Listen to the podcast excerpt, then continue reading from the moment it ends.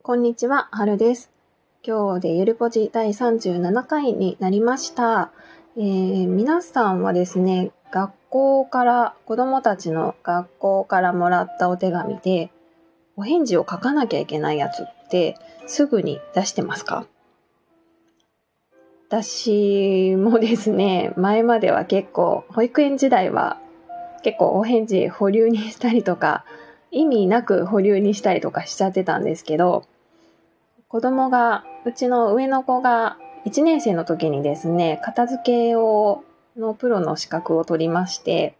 で、その時に、あの、家に溜まってた、もう紙袋2、3袋分ぐらい溜まってたんじゃないかなっていうような書類を、もうすっきりしてさせて、片付けて、もう二度と、あの、溜めないぞっていうふうに、あの、仕組みを作ってからですね、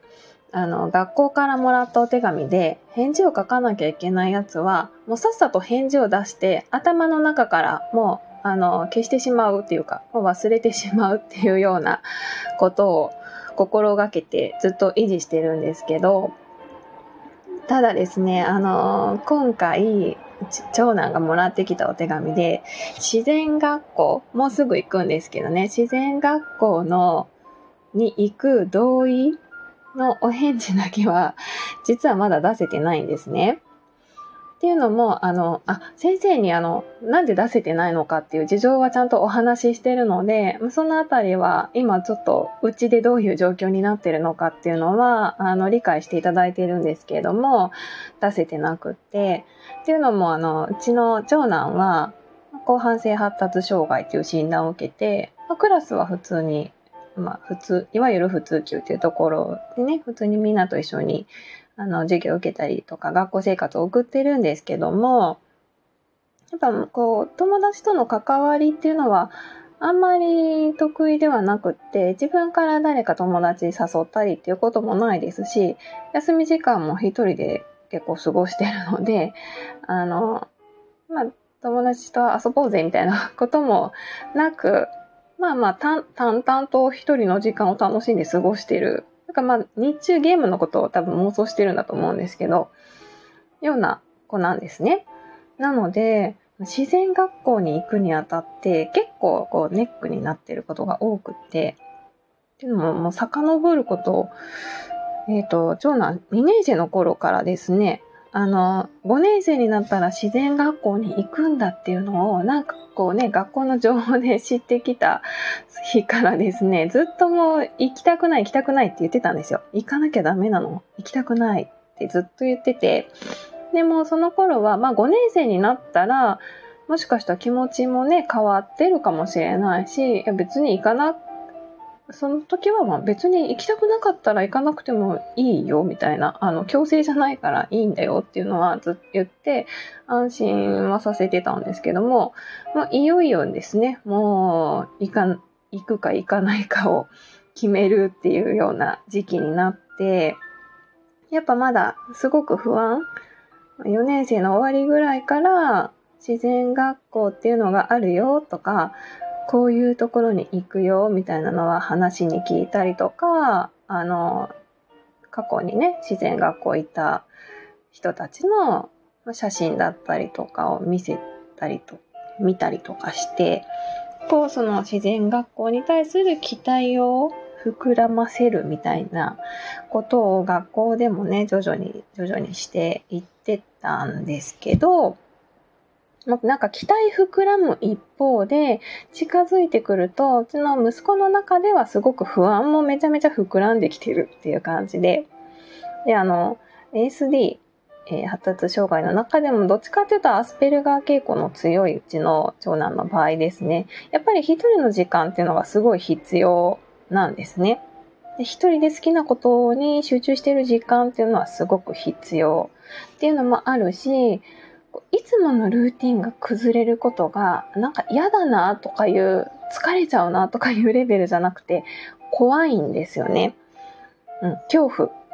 で、いつもの場所じゃないっていうことも恐怖だし、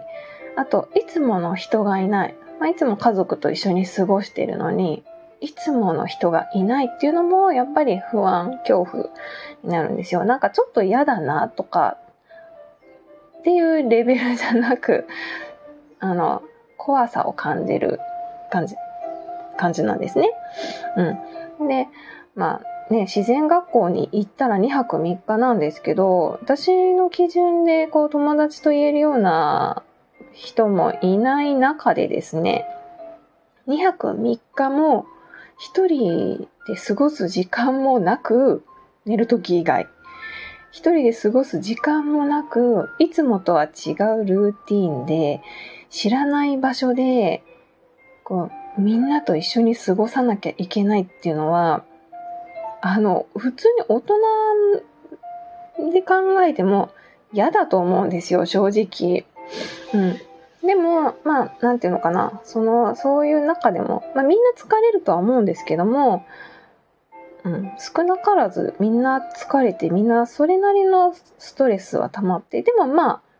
あ疲れたけど良かったなっていう風に帰ってくるものだとは思うんですよね。そういう経験をするっていうことに意義があるっていう風に思うんですけど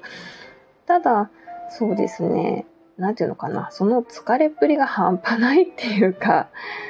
うん。大人で考えてもやっぱ嫌だなっていうことがあると思うので、それを、なんていうのかな、どこまで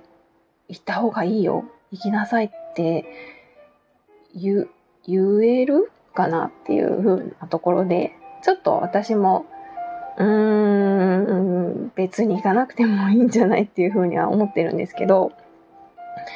で、なんていうのかな。普通だったらそれでもね、ちょっと嫌だな、なんかちょっと怖いな、ドキドキするなと思っても、それ以上になんかこの活動めっちゃ楽しそうだなとか、なんか友達と親から離れて友達となんかこんなお泊まりなんてめっちゃワクワクするやんみたいななんかそういう感じだったらちょっとぐらいなんかいつもと違うことでもいけると思うんですけどもそのなんかワクワクな感じよりなんか嫌だな怖いなっていう方が今はまだめっちゃ飼ってるかなっていうところで毎日過ごしてます。で、こう過ごしながらも、やっぱり着々と、まあ、日に日にこうね、その行く日が迫ってきてるので、活動する時の班が決まり、寝る時の班割、部屋割りも決まって、準備が進んでいってる感じなんですよ。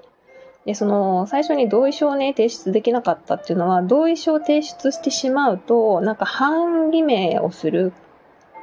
半偽名に入っちゃうから、なんか自分がその班のメンバーに入っちゃったりとかすると、自分が休んだ時に迷惑をかけるんじゃないかっていう、そういう思考も働いてるんですよね、ちゃんと。うんうん。意外と空気読めてるんですよ。うん。責任感とかもあるし。与えられた役割は結構守らなきゃみたいなところがあるので、で、なんか、そういうことをな考えてるみたいで提出できないんですけど、っていうふうに先生にも言って、あの、なんていうのかな。そういうのは、あの、とりあえず決めるけど、その直前に例えば熱が出たりとかしていけなくなる子とかってもちろんいるじゃないですか。なので、そういう誰か一人がどうしても行けなくなったとしても、あの、みんなが困らないように協力し合って乗り切るから、うん。だからその半決め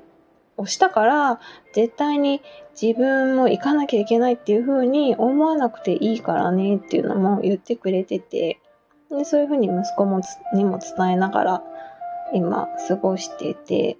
でもなんかまだやっぱり不安がすごく大きいみたいですね。うんうんうんうん。皆さんだったらどうしますかね？もうなんか行けばいいじゃんってなるか もう行かなくてもいいじゃんってなるか、やっぱ同じように迷うかっていうところだと思うんですけど、私がね、迷ってるのは、なんていうのかな、泊まることとか、いつものルーティンが崩れることとか、その一人の時間が持てないっていうところはすごいネックだなって、もう、一番苦手なことだなっていうふうに思ってるんですけども、その中でも、まあ、登山とかはあんましたくないかなとは思うんですけど、なんか魚をね、ちょっと釣って調理したりとか、あの、カレー作ったりとか、キャンプファイヤーみたいなのがあったりとか、なんかそういうのって、あ、ちょっと興味ありそうな反応を示すんですよ。で、まあ、ね、なかなかできない体験だからさせてあげたいな、興味あるんだったらさせてあげたいなっていうのがあって、その、なんか行くか行かないかのこう二択ではなかなか選べないところがあって、今困ってます、実は。うんうん、迷ってます。困ってるっていうか迷ってます。で、その、なんていうのかな、お泊まりがネックなんだったら近くにホテルを取って、ちょっとパパに協力してもらってね、その、みんなと離れて、もう寝る時とかだけとか、まあ、ちょっと疲れて一人になりたい時だけ、そっちで休むとかっていう方法もあるし、うん、毎日送迎するっていうのは往復で5時間かかるからちょっと現実的に厳しいかなっていうのもあるんですけど、まあ、なんかちょっとこの真ん中のこの活動には行きたいなっていうのに参加するぐらいだったら、別に私がね、あの、旦那がね、あの、車出してもいいかなっていう風な気持ちではいるんですよ。それぐらいのことは別にしても苦じゃないよっていう風な気持ちでいるし、どうしてもやっぱり泊まれないから迎えに来てって言われたらもちろん行くし、っていう気持ちでいたりとか、それでもやっぱりでも怖いんだったら、休むっていう方法もありかなと思ってるけど、そうだな、休んだら休んだで、なんていうのかな、その間ちょっと代わりにね、なんか近くに魚釣り行ったりとか、何かできる活動をやってみようかなとか、いろいろ考えてるわけですよ。うんうんうん。で、やっぱそれだけ考えてたら、考えて、十分考えて選んだこと、納得して選んだことだったら、それでよしっていう風に行こうかなっていう風に思ってます。はい。なんかちょっと決意表明みたいな感じになっちゃったんですけど、ちょっと迷いながらどうしたもんかなっていうふうに思ってるので、私ならこうするよみたいなのがあれば、あの、質問を送るからメッセージいただけると